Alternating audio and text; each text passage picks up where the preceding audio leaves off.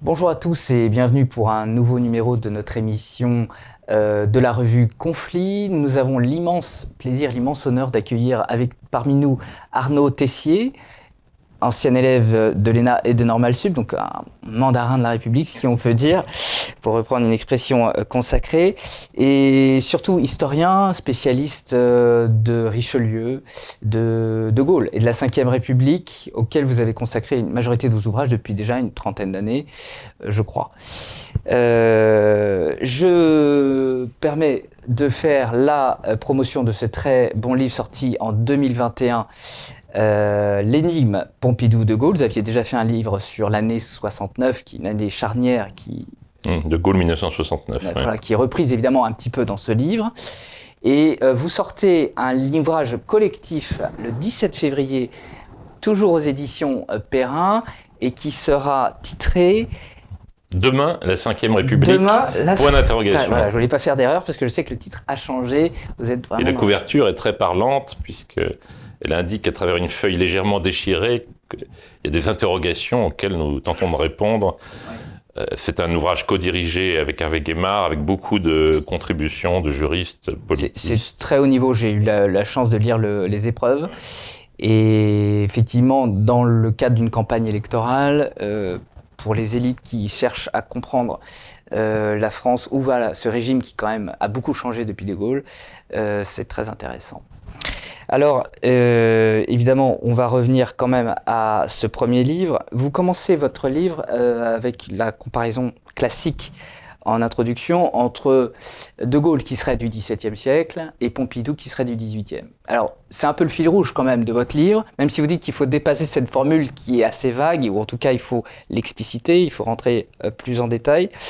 vous faites aussi la comparaison entre De Gaulle et Richelieu. Euh, et notamment parce que De Gaulle était un grand lecteur du testament politique de Richelieu, et j'ai trouvé que cette comparaison était très intéressante. Est-ce que vous pouvez euh, nous en dire plus, sachant que De Gaulle, reprenant un, petit peu une expression de, Paul Cambon, disait que la France était rentrée en décadence depuis le milieu euh, du XVIIe siècle Oui, tout à fait. Cambon, qui était un grand diplomate, un des plus grands diplomates français, un grand esprit politique. Sa correspondance est, très très intéressante à cet égard, euh, et qui faisait partie de la génération portée par Gambetta euh, et qui avait irrigué un peu euh, la politique et l'administration française sous la Troisième République. Quand bon, on se posait la question de savoir si ce déclin était durable ou s'il y avait des cycles, des cycles de grandeur et de décadence, et il essayait d'interpréter la France qu'il connaissait, qui était celle de la fin du 19e et du début du XXe siècle.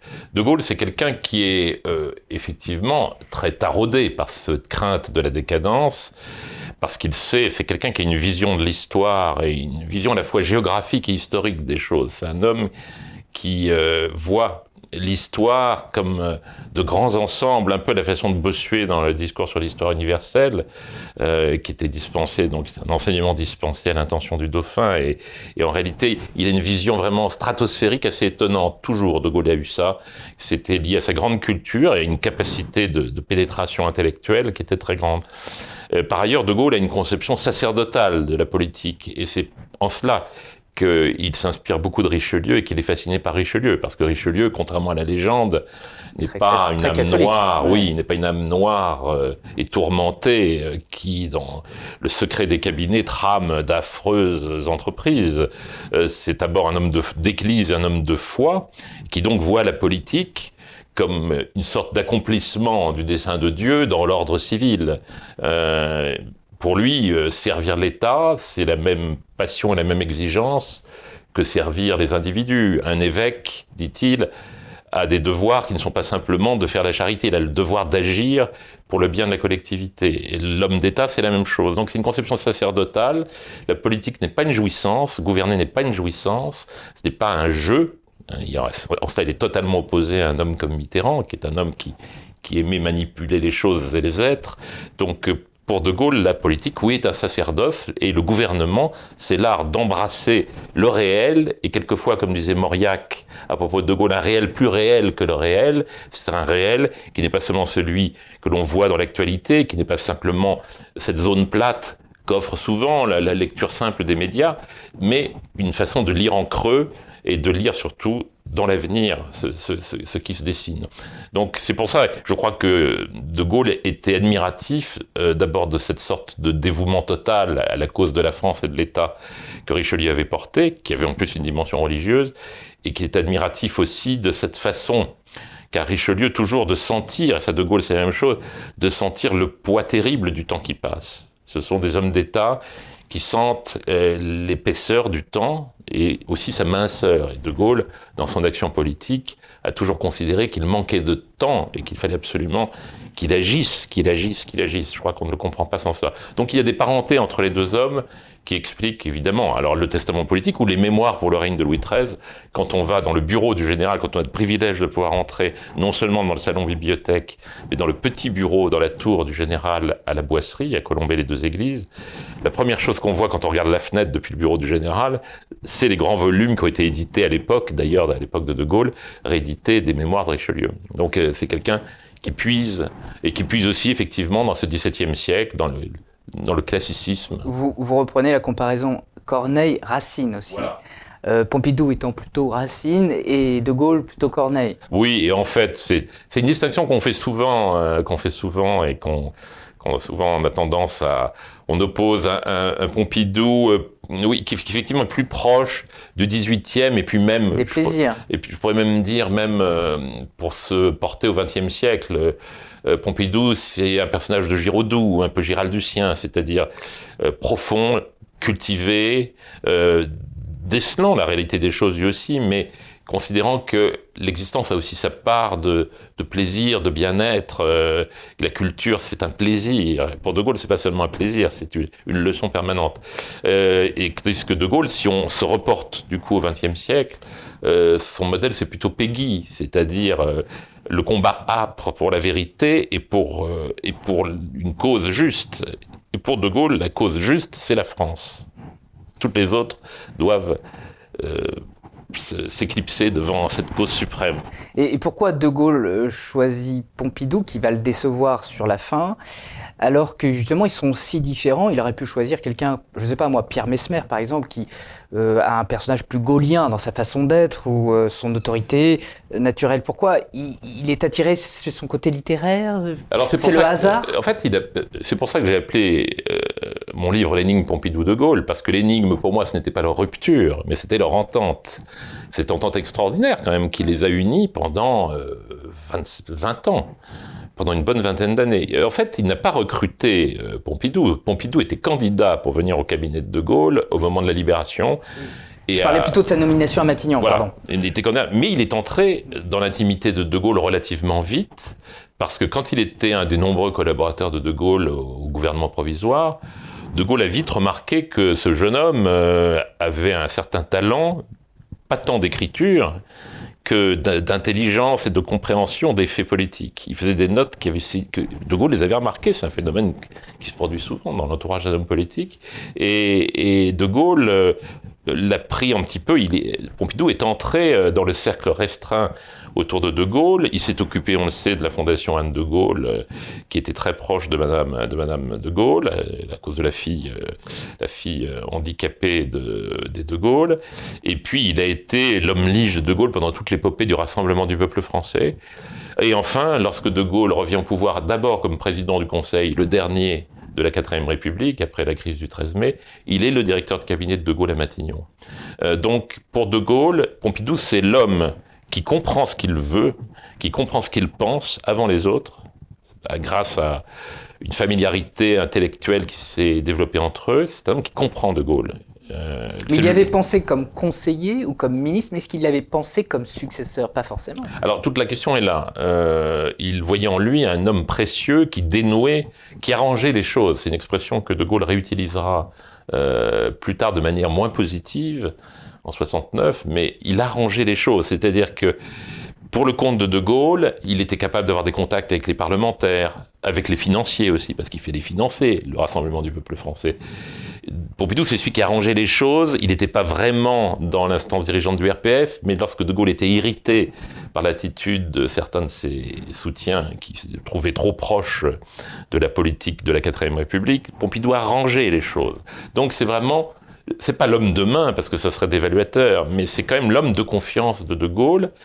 Et ce n'est pas lui qu'il choisit de prendre comme Premier ministre en 1959, lorsque De Gaulle est investi premier président de la Ve République, mais Michel Debré, tout simplement parce qu'il considère que Pompidou n'est pas l'homme de la situation à ce moment-là. Pour 59-62, il lui faut Michel Debré parce qu'il y a l'affaire algérienne à régler, et il y a également les institutions à installer définitivement.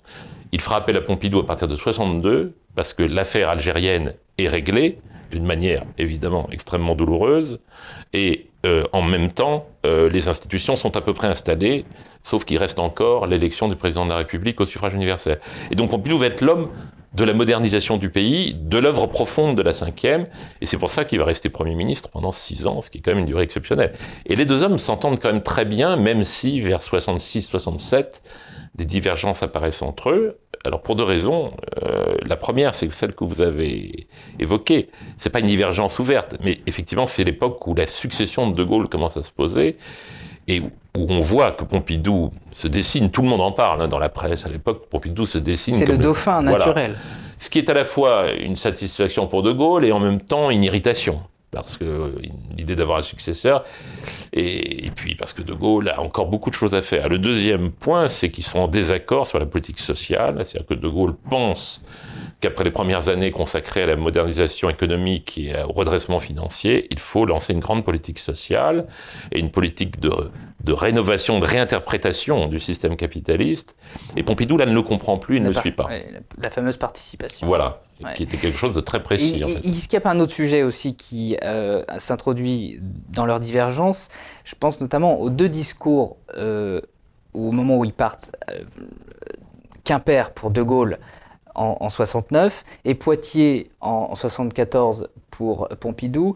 Euh, Quimper, De Gaulle euh, prêche plutôt pour la décentralisation, il prêche pour la régionalisation, il, bricole quelques mots en, breton, euh, alors que Pompidou à Poitiers, au contraire, met en garde contre les nouvelles féodalités et il, se fait le protecteur ou le défenseur en tout cas de, certains jacobinismes ou colbertisme français. Alors là, en fait, je pense que c'est parce qu'il y a une, un défaut d'interprétation dans la dernière année de De Gaulle.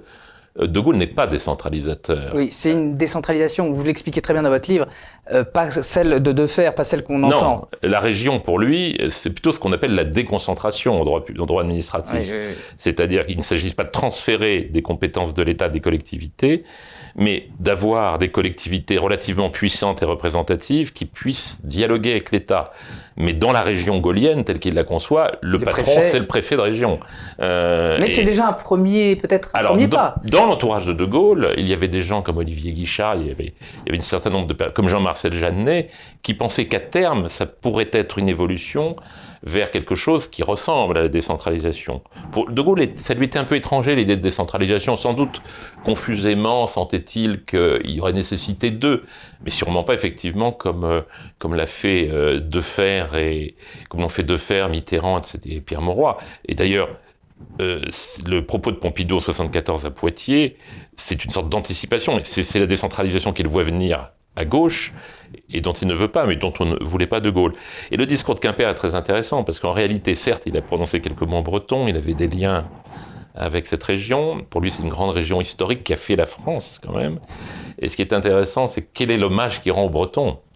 Il y a un passage du discours qui est extraordinaire. Pourquoi il trouve que la Bretagne est une grande terre? Mais parce que proportionnellement, c'est celle qui a donné le plus de vie pour la défense de la France pendant la Première Guerre mondiale. C'est pour ça, c'est pour lui, c'est ça euh, le bon critère qui fait la grandeur d'une région, c'est le sacré, la portée du sacrifice qu'elle a fait pendant la Première Guerre mondiale. Sans dit long sur. Euh, donc voilà. Il pense même au réduit breton pendant la Deuxième Guerre mondiale. Voilà, voilà. il aimait la Bretagne, il aimait l'histoire de la Bretagne, mais pour lui, c'était un morceau euh, de l'histoire de France. Et dans, lorsqu'il prépare le le texte de loi qui doit être soumis au référendum d'avril 69, où il est question de la création des régions, à un moment donné, il travaille avec son ministre de la Réforme de l'État, euh, Jean-Marcel Jeannet, et à un moment donné, De Gaulle tombe sur le mot le territoire de la région. Il arrête Jeannet, il dit non, la région n'a pas de territoire. Seule la France a un territoire. Amusant quand aujourd'hui tout le monde vous parle des territoires, c'est quelque chose qui est total. Donc en fait, ils étaient assez d'accord là-dessus, De Gaulle et Pompidou, mais je crois que par contre, Pompidou considérait que cette idée de région euh, il s'en méfiait parce qu'il considérait que c'était quelque chose d'un peu technocratique, conçu dans l'entourage de De Gaulle, et il n'était pas très... Mais par contre, ils avaient une même vision. De Gaulle et Pompidou étaient très jacobins tous les deux, en réalité. Oui.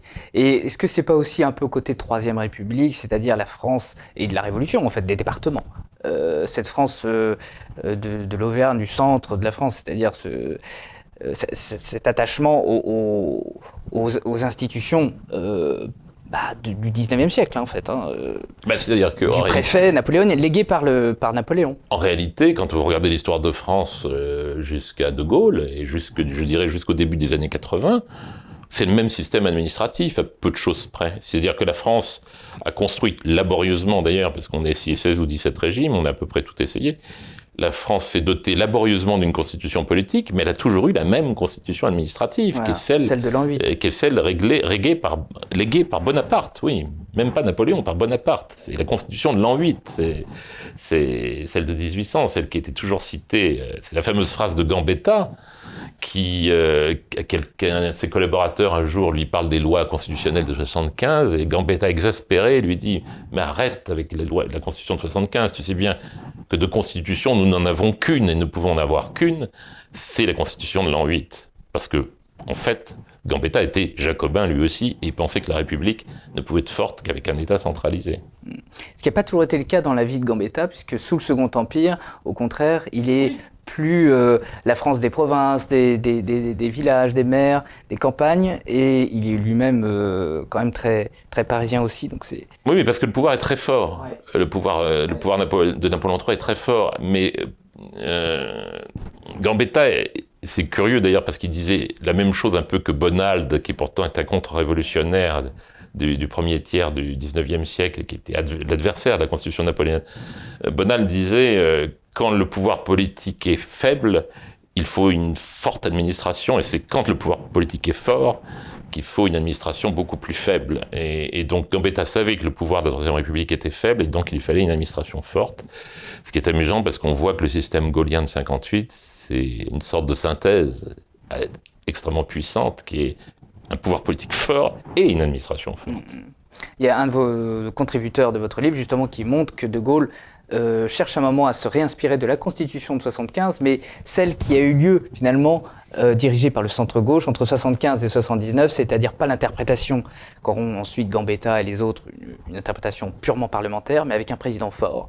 Euh, oui, oui, parce que dans, dans ce livre collectif de Mana 5e, qui va donc paraître le 17 février, il, y a, il y a des contributions, il y a toute une partie du livre qui explique la genèse de la Ve République et qui montre contrairement à l'idée reçue que ce n'est pas du tout une constitution taillée sur mesure pour De Gaulle. C'est une constitution qui est le fruit de multiples compromis et qui tire les leçons de 150 ans d'histoire constitutionnelle française. Et donc, en fait, ils ont essayé, les constituants, De Gaulle, pas, tous, pas seulement De Gaulle, mais les constituants, il y avait des figures politiques de la quatrième. Hein. Les constituants ont essayé de, réunir des éléments un peu positifs dans ce passé euh, un peu chaotique pour essayer de bâtir une constitution euh, originale qui assure un exécutif fort tout en restant dans un cadre parlementaire et avec des outils comme le référendum, la dissolution. Et il y a beaucoup de liens effectivement avec la constitution de la Troisième République telle qu'elle était pensée, imaginée par les constituants. Pas telle qu'elle a été pratiquée non, par la, suite. C'est pas celle de Jules Grévy, évidemment. Mais puisqu'on est à Jules Grévy et puisqu'on est aussi sur la cinquième, est-ce qu'on n'a pas aujourd'hui, après De Gaulle, une constitution de la cinquième qui, un peu comme la troisième, pourrait dériver vers un système plus plus bâtard, j'allais dire, enfin moins. Euh, finalement, qu'est-ce qui distingue un Pompidou euh, d'un Coty ou d'un Auriol euh? Ah non, Pompidou exerce. C'est un peu caricatural, mais je pense que provocateur, mais je pense que le régime reste intact. Le mm. régime reste intact dans sa philosophie et son inspiration jusqu'au milieu des années 80. Pompidou est un président très très actif.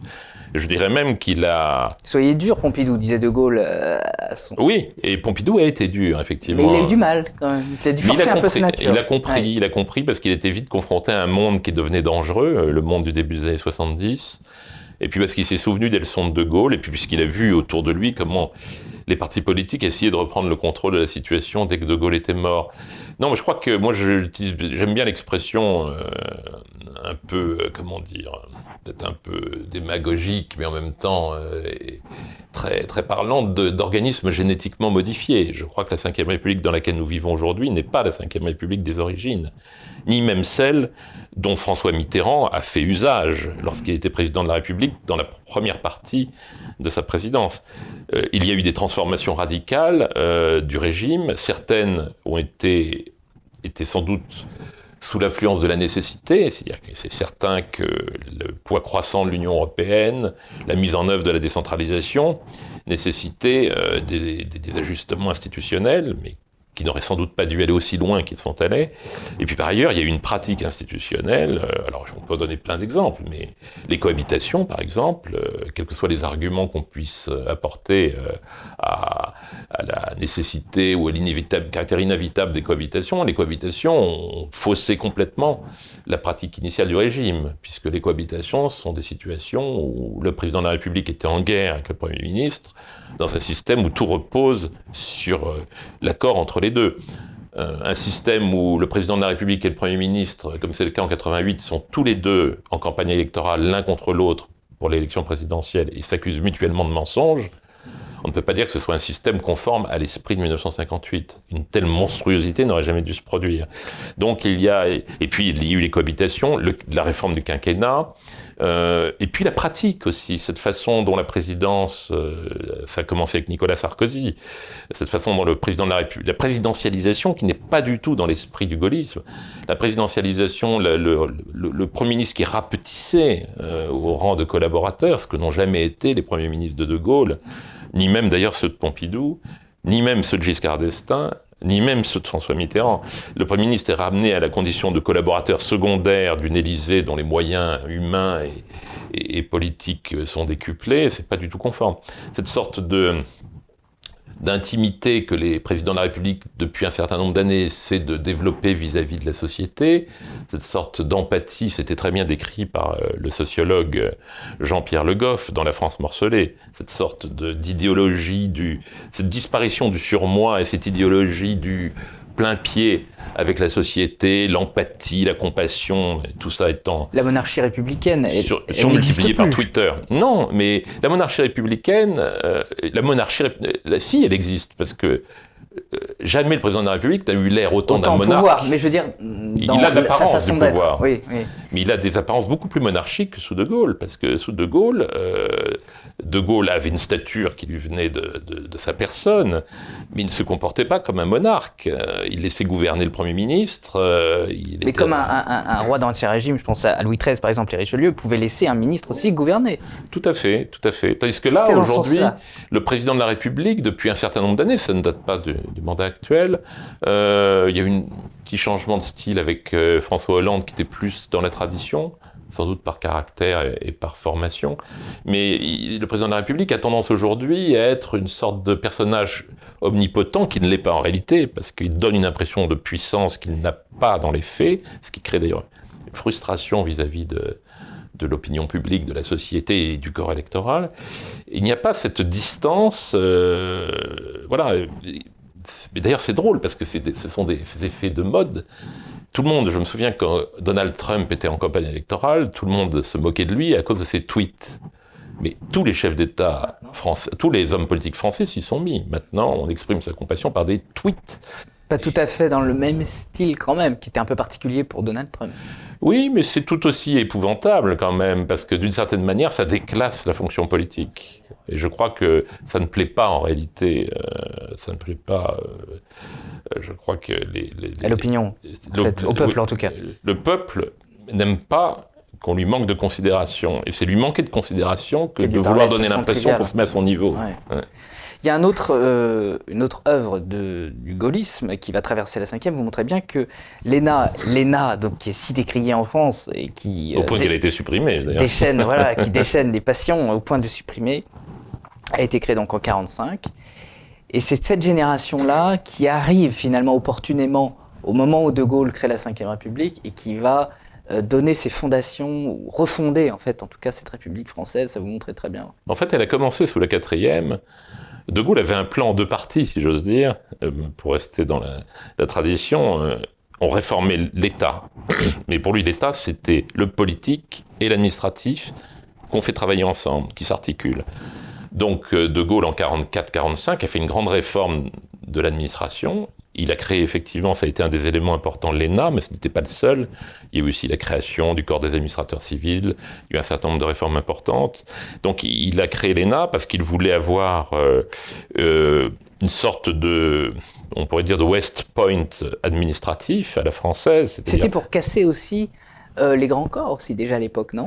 C'était pour euh, casser la, structure verticale de l'administration, où il y avait des ministères qui ne s'ignoraient, il y avait effectivement des corps refermés sur eux-mêmes, donc il fallait démocratiser pour éviter euh, la reproduction à l'identique des corps de l'État, et puis il fallait avoir une force interministérielle puissante. Donc l'ENA, c'était ça. C'est pour ça d'ailleurs qu'ils devaient tous former les élèves quels qu'ils fussent et d'où qu'ils vinssent, c'est-à-dire euh, qu'ils fussent de petits fonctionnaires modestes qui passaient le concours fonctionnaire, qui était une nouveauté, ou euh, des plus jeunes qui passaient le concours externe, ils devaient tous être formés de la même manière, avoir la même tournure d'esprit, c'était voulu, de façon à ce qu'ils puissent être interchangeables, un peu comme des officiers d'état-major, et qu'ils puissent aller dans telle ou telle administration. C'était déjà l'idée de Bonaparte avec les auditeurs au Conseil d'État sous le consulat. Il voulait avoir une jeune élite qui puisse euh, irriguer l'administration française et la remuer. Là, je veux dire quelque chose de pas très euh, populaire, comme on dit sur les réseaux sociaux, mais est-ce que euh, la nouvelle réforme donc de l'ENA, qui ne s'appelle plus l'ENA, mais l'Institut national du service public, du service, oui, je, oui, je crois, INSP, oui. est-ce que c'est pas aussi cette même philosophie, c'est-à-dire d'uniformiser le corps des hauts fonctionnaires avec des gens qui sont plus interchangeables au sein des corps euh, et donc finalement plus fidèle aux politiques. Alors c'est ce que disent les autorités gouvernementales, que c'est une reprise de la réforme gaulienne. À mon avis, c'est le contraire. Parce que De Gaulle, par contre, n'a jamais voulu supprimer les corps. Il voulait que l'administration française soit enracinée dans des traditions. Euh, c'est-à-dire que les corps de contrôle soient indépendants, il était tout à fait pour une administration très structurée. Il respectait profondément les corps de l'État, il le disait quand il les recevait à l'Élysée.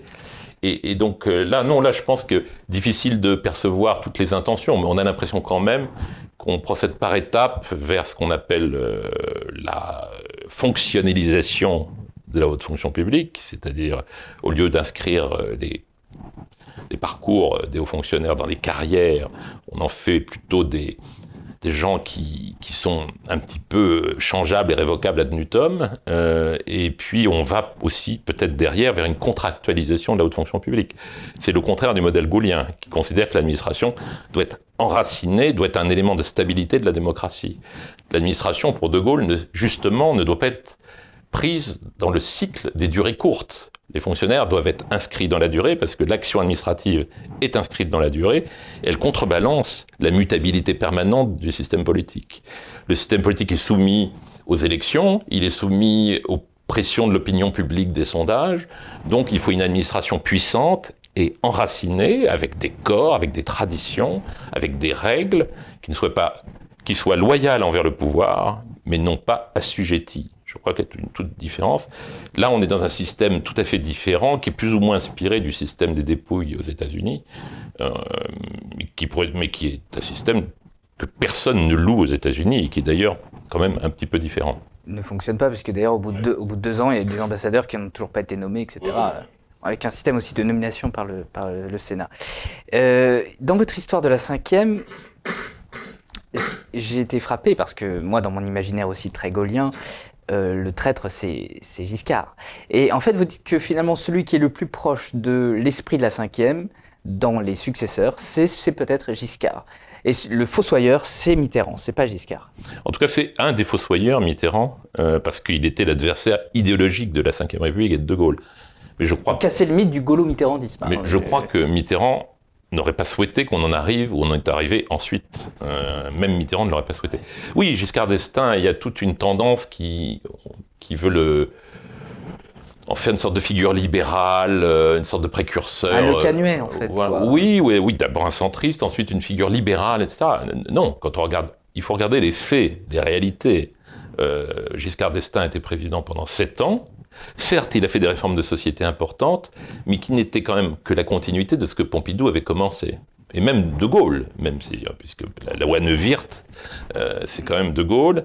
enfin, c'est vrai que De Gaulle était plutôt conservateur sur le plan sociétal, Pompidou l'était moins, et Giscard est resté dans cette tradition. Par contre, sur, en matière de libéralisme économique, euh, Giscard restait dans une tradition quand même très marquée par ce qu'on peut appeler le capitalisme d'État de l'époque gaulienne. Euh, il n'a absolument pas changé, euh, il n'a pas touché la structure centralisée de l'État. Et dans sa conception des institutions, avec quelques réserves ici ou là, il est quand même resté très proche de la tradition gaulienne. Même sur la politique étrangère, quand on regarde Oui, tout à fait. Surtout à la fin de son septennat, euh, où il prend une tonalité presque anti-américaine, ce qui est, Mitterrand lui-même lui reproche euh, lors du, du débat, où il lui dit vous êtes le petit télégraphiste de Moscou. Euh, alors, on a, comme De Gaulle, d'ailleurs, on a deux périodes. Une période plus, plus atlantiste, on va dire, au tout début de son septennat. Et puis ensuite, il réalise qu'en fait, les Américains euh, nous font une guerre euh, froide, pas possible, et que donc il faut résister. Et donc, la deuxième partie de son septennat est peut-être un peu plus. Et puis, ça n'a rien d'étonnant, parce que. On oublie que Giscard, d'abord Giscard, par ses traditions familiales, son grand-père Jacques Bardou, euh, s'inscrivait dans une tradition républicaine attachée quand même à la force du pouvoir exécutif. Et ensuite, Giscard d'Estaing euh, était, avait été le ministre de De Gaulle pendant de nombreuses années, un des, ministres préférés de De Gaulle qui ont fait même l'éloge dans les mémoires d'espoir, il n'y a pas beaucoup de gens qui peuvent en dire autant. Euh, et c'est un inspecteur des finances. De Gaulle aimait bien les inspecteurs des finances, parce qu'il trouvait que il servait l'État, euh, en tout cas à cette époque-là, euh, De Gaulle avait, il y avait l'espèce d'inspecteur des finances était très très très apprécié d'un homme comme De Gaulle. Et, donc même s'il le trahit, à un moment donné, il, s'éloigne de Gaulle, il est en rivalité avec Pompidou, en 69, évidemment. En 69, il suit le mouvement général qui est euh, de dire que De Gaulle va trop loin avec son projet de référendum, qu'il est sans doute temps d'eux, oui. mais il n'était pas dans un lien de loyauté aussi étroit que celui que pouvait avoir Pompidou. Mais par exemple, en 68, Giscard d'Estaing a, soutenu De Gaulle au moment où, pendant euh, l'éclipse à Baden-Baden, les intrigues battaient leur plein auprès de Pompidou, qui les a repoussés aussi. Quand De Gaulle est parti à Baden-Baden, il y a eu toutes sortes d'intrigues euh, dans les cercles du pouvoir, où d'ailleurs euh, le patronat français jouait son rôle, qui était de dire, vous voyez, malgré les accords de Grenelle, le désordre continue, la seule solution c'est que De Gaulle s'en aille. Et Giscard a refusé de marcher là-dedans, il a plutôt soutenu De Gaulle, et c'est un homme comme Michel Jobert qui intriguait beaucoup dans ce domaine, et Pompidou aussi n'a pas voulu suivre cela, et puis on sait qu'en réalité, on a vu le 30 mai que le problème c'était pas De Gaulle, que De Gaulle c'était la solution, puisque quand il est rentré, mai 68 a pris fin à la suite euh, du mémorable discours qui a mis un million de personnes euh, dans la rue pour le soutenir.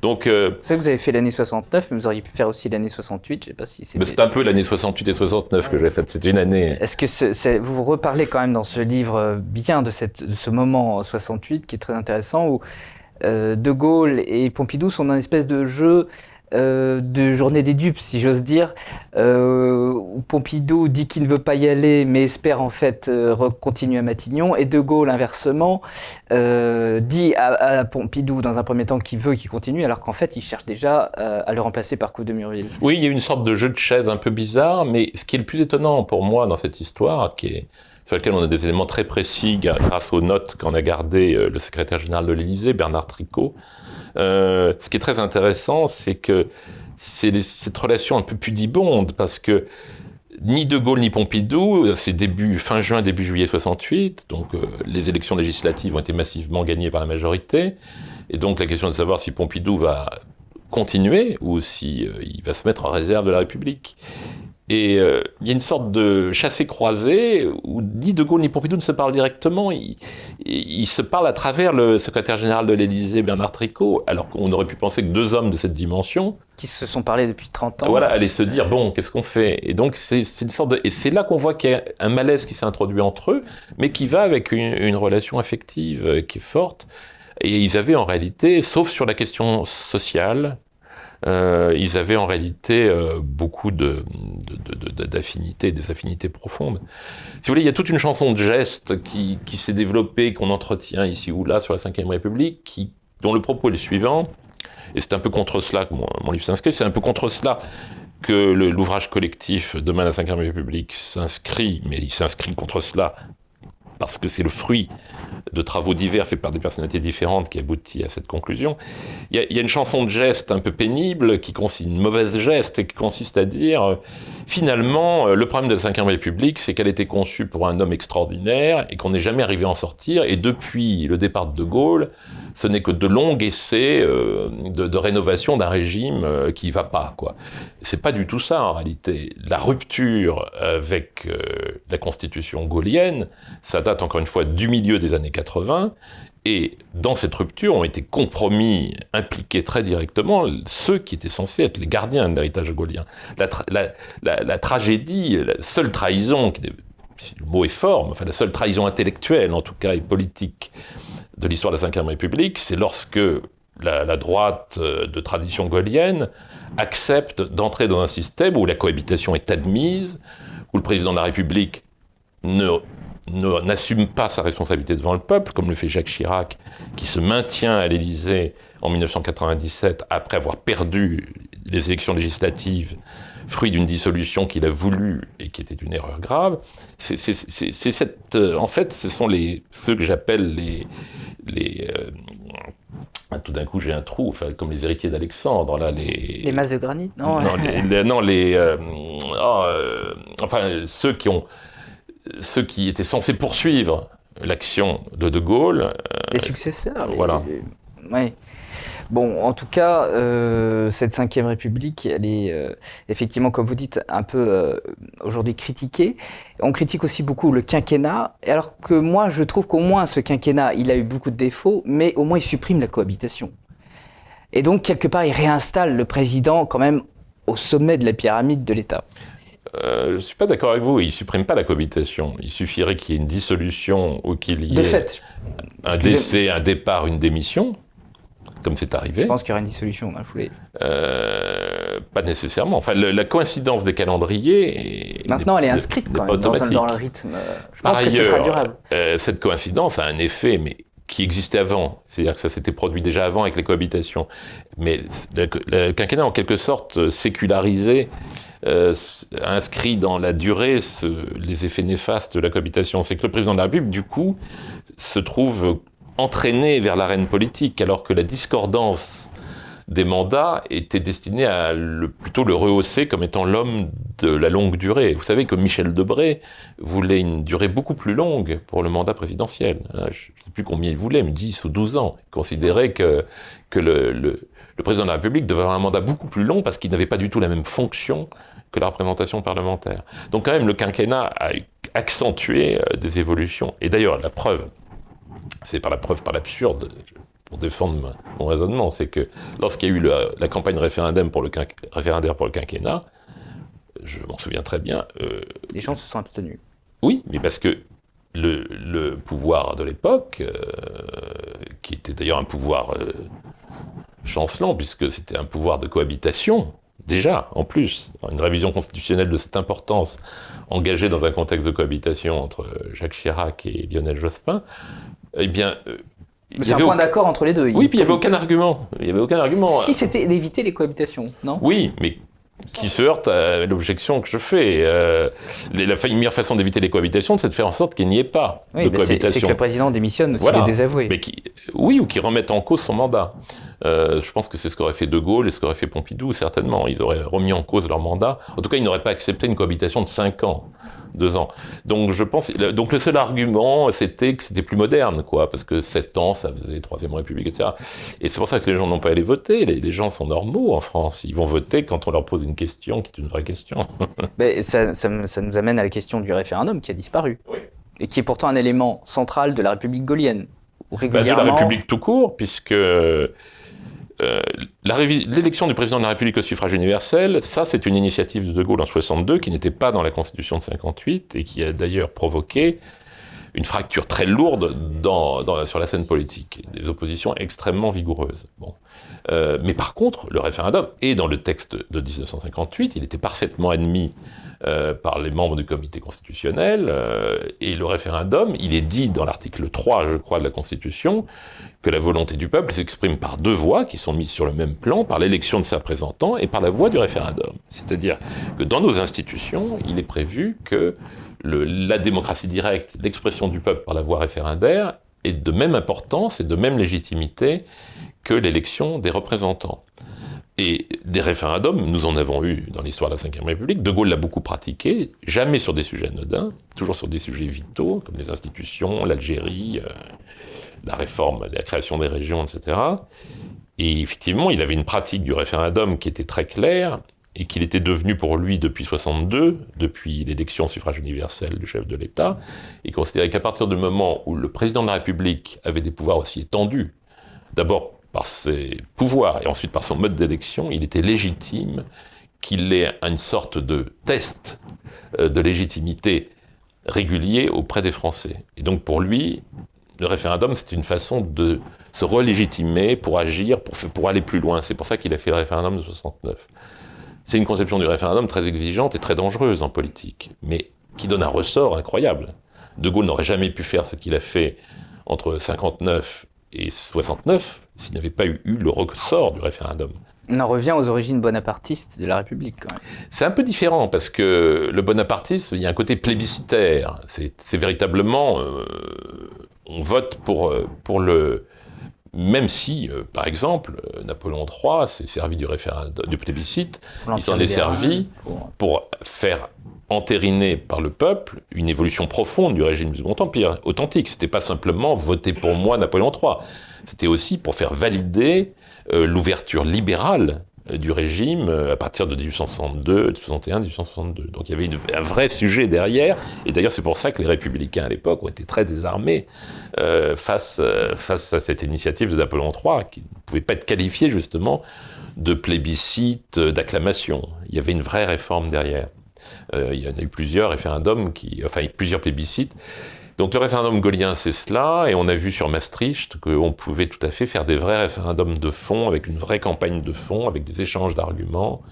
Philippe Séguin, à l'époque, est allé, a pris son bâton de pèlerin, s'est souvenu qu'il avait été instituteur dans sa jeunesse, il est allé avec le traité sous les bras, il a expliqué partout en France quels étaient les enjeux du traité, qui étaient d'une technicité épouvantable, mais les gens ont parfaitement compris de quoi il parlait, ils ont parfaitement compris les enjeux, et c'était un vrai grand référendum. On peut faire, par exemple, sur les retraites, sur des sujets de société majeurs, on pourrait aujourd'hui faire des vrais référendums.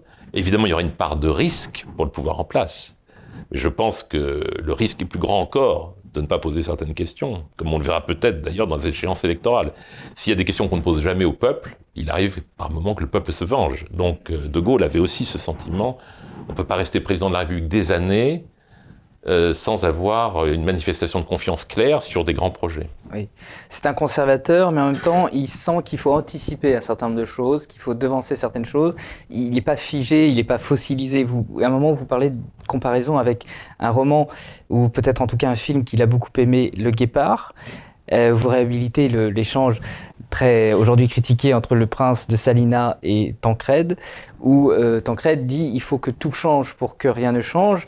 Et euh, effectivement, c'est pas si négatif que ça. C'est-à-dire que c'est pas c'est pas c'est pas du cynisme. C'est-à-dire que euh, pour que l'Italie euh, se développe, se relève, il faut euh, que ce régime évolue, change, qu'on change peut-être de dynastie, qu'on change peut-être de fonctionnement, et pour que l'État continue aussi. Oui, parce que ce qu'il faut entendre le propos de, de il faut que tout change pour que rien ne change. C'est on peut faire une, lecture gaulienne. Effectivement, il avait été fasciné par le film. Il avait certainement lu le livre aussi euh, c'est l'idée qu'il faut faire, il faut bouger, il faut réformer un pays pour que sa substance profonde demeure intacte. Et De Gaulle citait aussi une phrase de Nehru, je crois, dont je n'ai plus les termes exacts en mémoire, où, euh, qui disait la même chose, qui disait euh, il faut réformer, réformer, réformer, mais à condition de garder ce qui fait la substance d'un peuple.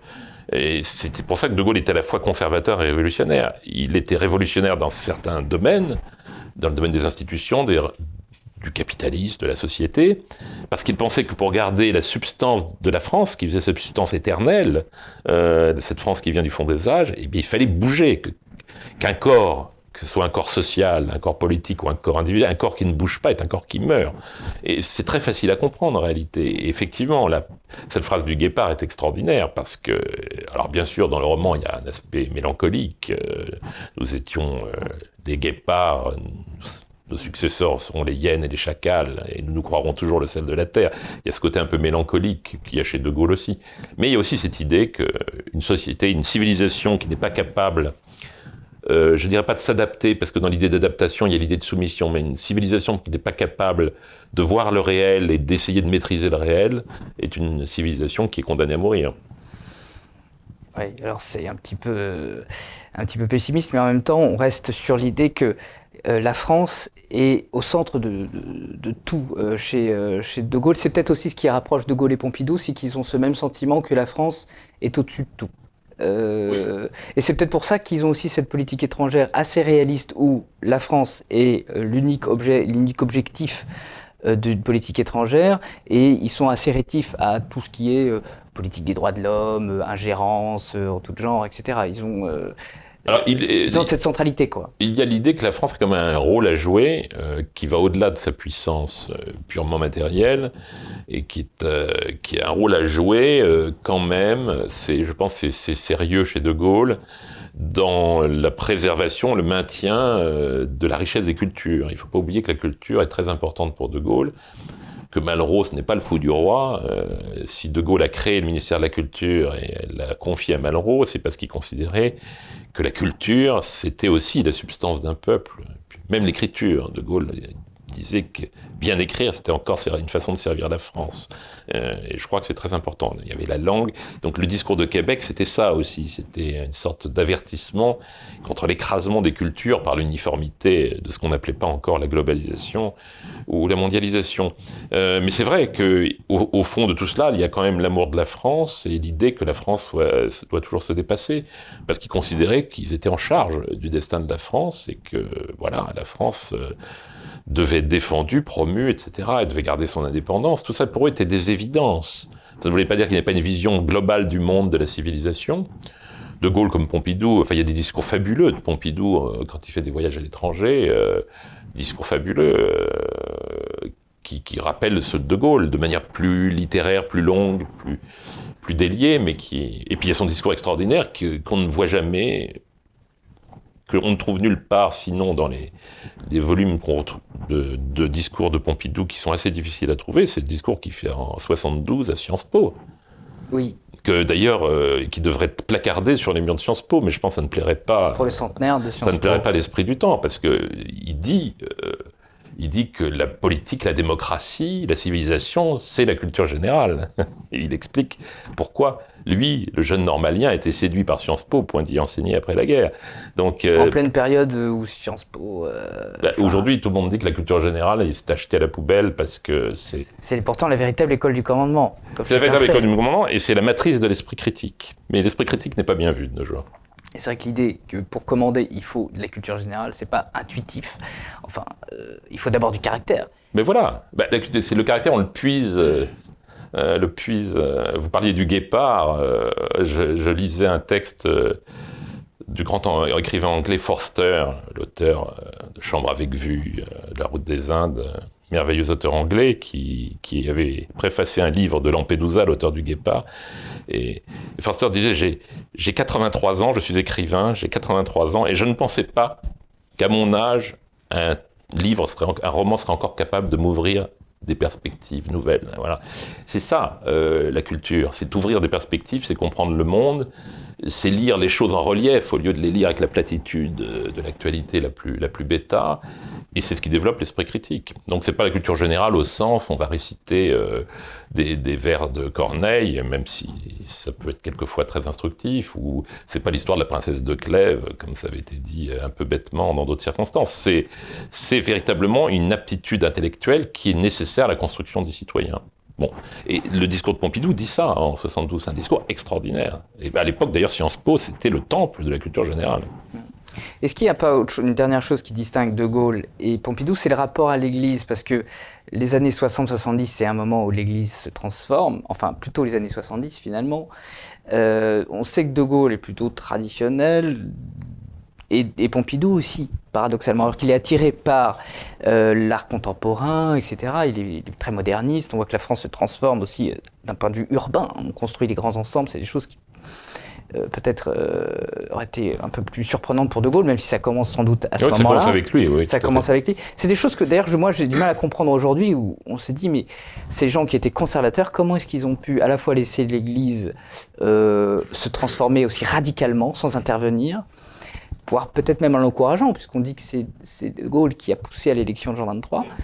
Euh, comment est-ce que vous l'expliquez ça? Ben, Je crois qu'il y, y, a un paramètre qu'il faut avoir présent dans toute analyse, c'est que ça a été très bref. Euh, ça a été très bref, l'action de ces hommes. Euh, ils ont eu très peu de temps. et donc, tout s'est fait très vite. donc, De Gaulle, sa carrière politique va de juin 40 à son départ du pouvoir en avril 69. Ça fait moins de 30 ans. Euh, aujourd'hui, ça nous paraît une éternité. Oui, mais enfin, regardez, 30 ans, c'est ce qui nous sépare du référendum sur Maastricht.